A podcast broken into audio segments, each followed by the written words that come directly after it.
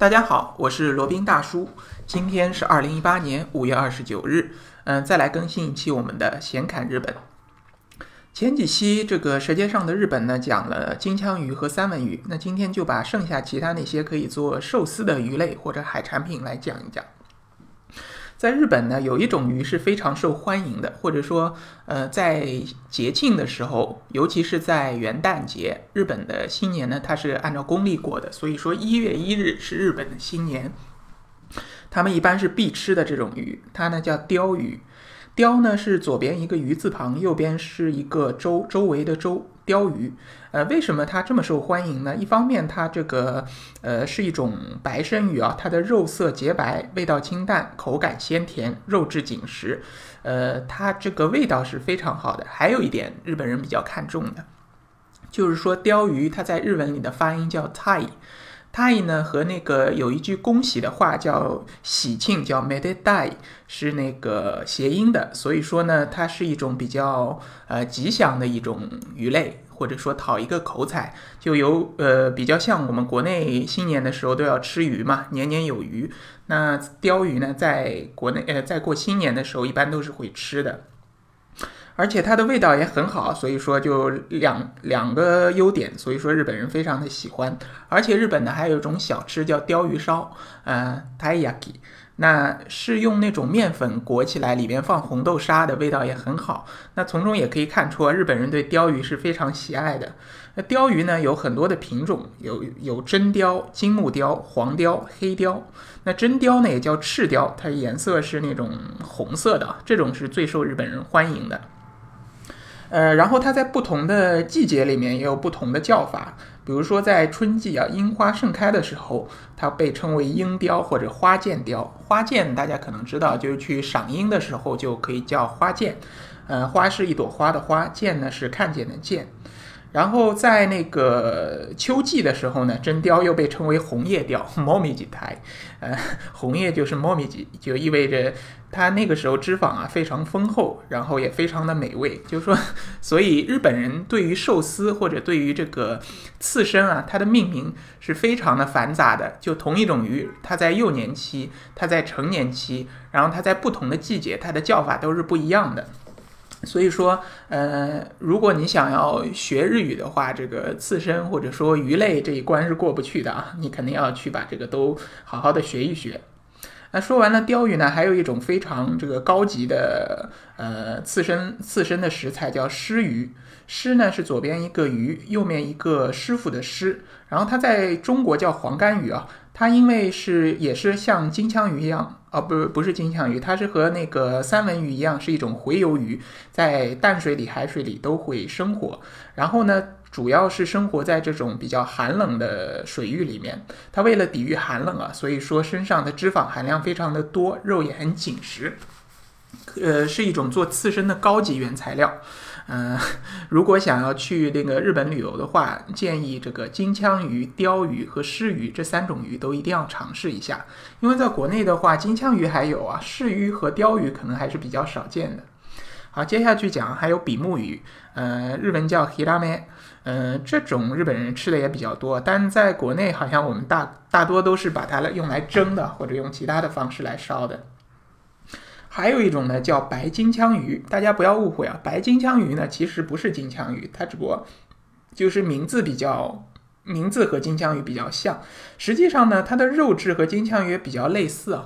呃，国内有一些无良的商家也会把这个白金枪把它来冒充这个金枪鱼，但是呢，因为白金枪它的油脂比较高啊，吃多了以后有可能会腹泻的。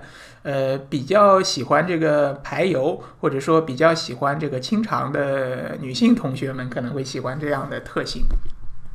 还有一种这个日本非常有名也非常受欢迎的鱼呢，它是河豚鱼。河豚鱼呢，大家都知道，拼死吃河豚是有毒的。呃，但在日本呢，你大可以放心的吃，只要是他供应这样的河豚鱼，他的厨师或者说他料理的厨师呢，全都是有证的，持证上岗，然后把河豚鱼片成一片片像这个薄如蝉翼的这种这个一片一片的鱼片，然后再把它摆盘摆出像一朵盛开的花朵一样放在盆里。呃，不论是从这个视觉观观感上，还是从这个口味上，都是一种非常这个好的享受啊。它装盘也分为 非常多种啊，主要有四种，一种就是呃鹤橙，还有一种是菊橙，还有一种叫孔雀橙，还有一种叫牡丹橙。那呃，简单来讲就是模拟这些动物或者这个花卉的这个形态，来摆成不同的摆盘。那个河豚不光是肉可以吃啊，它的河豚皮也很好吃，非常有嚼劲。然后还有一种比较就是致命但是非常美味的这个呃料理呢，是河豚肝。嗯，但是这个河豚一定要是这个人工养殖的，千万不能是野外的。野外的你吃了以后必死无疑。呃，人工养殖的话呢，它的毒素是非常低的，你吃一点河豚的肝也是可以的。还有呢，还有其他的一些鱼类啊，比如说秋刀鱼。秋刀鱼实际上做刺身的非常少，一般都是盐焗或者盐烤。还有那个鱿鱼和章鱼。鱿鱼和章鱼呢，呃，虽然也是可以做刺身，但是罗宾个人觉得并不太喜欢这样的口感，因为吃起来生吃的话呢，和吃橡皮差不多，没有什么特别的。当然，它的那个那个料理的方式啊，比较夺人眼球啊，就有可能就是活的。抓上来，然后直接就一片一片片成这个刺身，然后就摆到呃食客的面前。基本上你在吃的时候，它的触角都还在扭动。OK，那还有就是可能吃货们非常喜欢的这个甜虾。其实甜虾并不是一种品种啊，就是说这种虾如果生吃它有一些甜味的话，就统称为甜虾。那在日本比较有名的呢是叫牡丹虾，被称为叫。海老之女王，海老呢，就是日文里面虾的一个汉字的汉字的写法，就是海边的老人，海老。然后它的肉质呢又饱满，然后虾的味道非常的鲜甜。呃，在那些就是说比较高级的这个。日本的宾馆或者酒店里面，它一般都会有这样的甜虾供应。那吃了几次呢，感觉真的是味道非常非常的好，大家一定要去尝试一下。这种甜虾呢，它最重要就一定要是新鲜的，如果是不新鲜，它这个肉质就没有这么弹牙了，然后这个鲜甜的味道也会大打折扣。还有一些大家比较熟悉的，就像北极贝，但是北极贝实际。味道也就一般吧，可能口感还可以啊，比较有弹性。这里就不讲了。那还有一个罗宾特别喜欢的呢，就是海胆。海胆呢，日文里面叫乌尼。它最好的海胆呢是出产在北海道，它叫马粪海胆。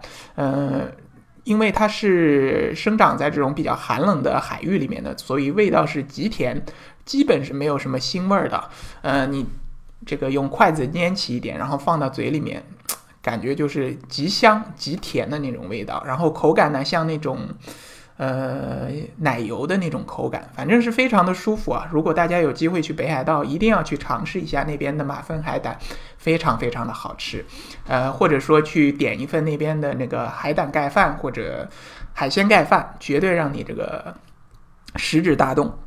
那还有其他一些就是蟹类的这个刺身，那最著名的当然是帝王蟹了。当然，帝王蟹，罗宾个人觉得它这个帝王蟹，只能说是它的名气大于它实际的口感吧。罗宾其实个人更喜欢的是毛蟹。毛蟹呢，顾名思义啊，就是它这个壳上、腿上都长满了毛，当然不是那种。不是清水大闸蟹啊，它是海蟹。呃，它比帝王蟹好在哪里呢？因为它身上的那个膏脂啊，非常的丰厚。帝王蟹大家都知道都是吃腿的，它身体里面基本上没什么肉，也没有什么黄。毛蟹呢，它的黄是非常的鲜香的，这个味道很浓郁啊。基本上啪盖子一打开来，这个味道就扑面而来。然后你可以吃一点它的这个膏，然后再吃一点它的蟹腿、蟹脚，也可以生吃，也可以这个烤着吃。味道是极好的，然后还有一种蟹呢，叫松叶蟹。松叶蟹在日本也是非常的闻名的。呃，基本上那种比较好一点料理蟹的呃饭店呢都会做。然后它如果是把它那个用那种比较好的方式烹饪起来，就一蟹几吃那种，做那个刺身，做那个呃熟的，还有做那个松叶蟹的黄，呃，基本上不管是视觉也好，味觉也好，都是一种极高的享受。好了，那说完了这些海里的动物，那还有哪些动物可以作为刺身呢？呃，可能你想不到，鸡肉也可以。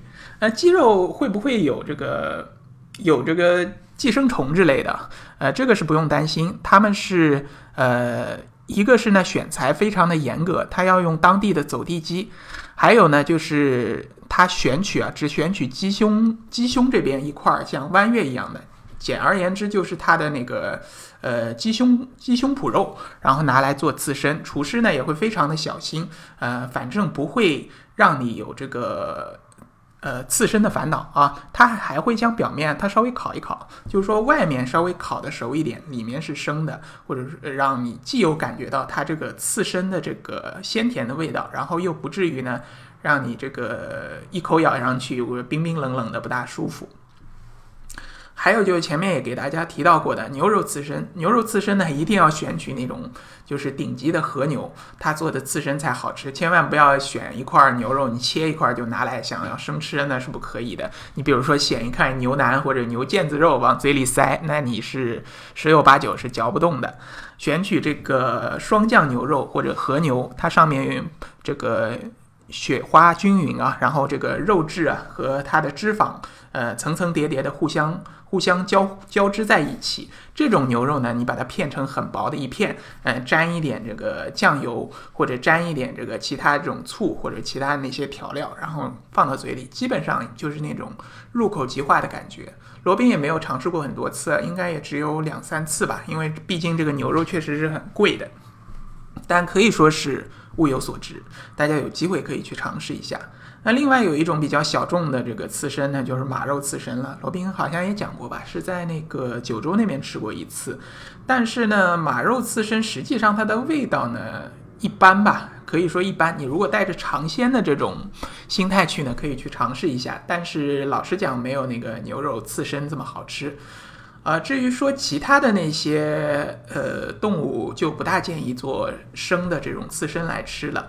那日日本的料理呢，它当然不光是这种刺身生食啊，它的熟的料理也非常的多，包括天妇罗，包括这种煮物，呃，还有那种这个这个烤物，还有那种这个这个叫什么关东煮，呃，反正非常多种多样的这样的食材。当然，跟中国的是没法比啊，种类没有像中国那么多。但是作为一个这个领土并不大的一个小国家呢，它的料理的这个丰富性或者说料理的美味程度呢，也是可圈可点的。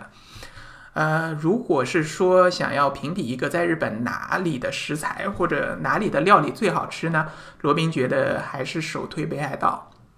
当地呢，那个牛肉也好，那个海鲜也好，还有当地的牛奶也好。这个当地的那个甚至大米也好，实际上日本的农产品啊，只要写着北海道产或者北海道这个出产的话呢，它的价格就会比其他地方出产的要贵上一截。所以说，如果想满足你的口腹之欲，所呃想要享受这个舌尖上的日本呢，建议去北海道。好，那今天节目就差不多了啊。如果对于日本这个国家比较有兴趣，或者对于日本自由行深度游有兴趣的呢，欢迎来联系罗宾。罗宾的联系方式呢是微信号是八二七四七九七零八二七四七九七零。罗宾可以为大家提供日本自由行深度游的一个私人定制的服务，当然是要收费的哈。另外呢，罗宾还有另外一档播客节目《闲侃赴美生子》。呃，是以一个赴美生子先驱的身份为大家科普赴美生子的那点事儿，以及如何进行赴美生子。罗宾还可以这个依托赴美生子这样一个频道，为大家提供美美国签证、加拿大签证的一个代办的服务。另外呢，如果想办理一个小国绿卡的话，罗宾这里可以给大家代理瓦努阿图，它是一个南太平洋岛国的一个绿卡，呃，花费很少，时间很短，然后非常的省时省力。基本上是说给钱就办，如果有这样的需求，也可以来找罗宾。阿努阿图的这个绿卡还是比较有用的啊，它是一个英联邦国家，然后呢，岛上是说英文的，生活也好，旅游也好，还是还算是比较方便。好的，那广告呢就做到这里了，呃，今天的显侃日本先到这里哈，我们下期再聊。